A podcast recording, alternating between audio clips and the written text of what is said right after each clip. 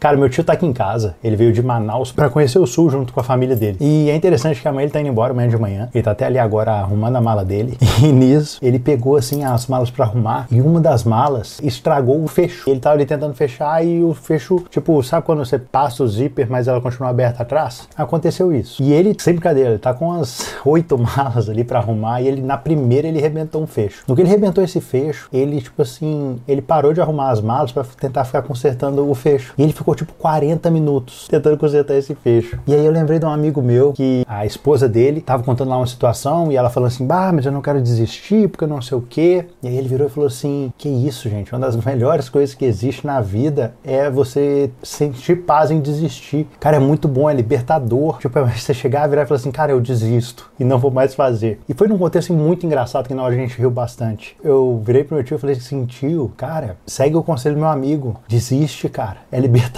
deixa essa mala aí, cara. Passa, a gente pega aqui uma fita, passa por fora e você viaja numa boa. E ele, não, não, eu, eu vou, vou resolver, vou resolver. História ficando mais curta, cara. Passou uma hora, ele desistiu. Aí quando ele desistiu, eu falei, ué, tio, já parou de mexer na mala? Ele, não, não, agora eu parei, agora eu parei, agora eu tô arrumando as outras. Eu, ué, mas por que e tal? Ele falou, não, porque eu quebrei, eu quebrei o fecho.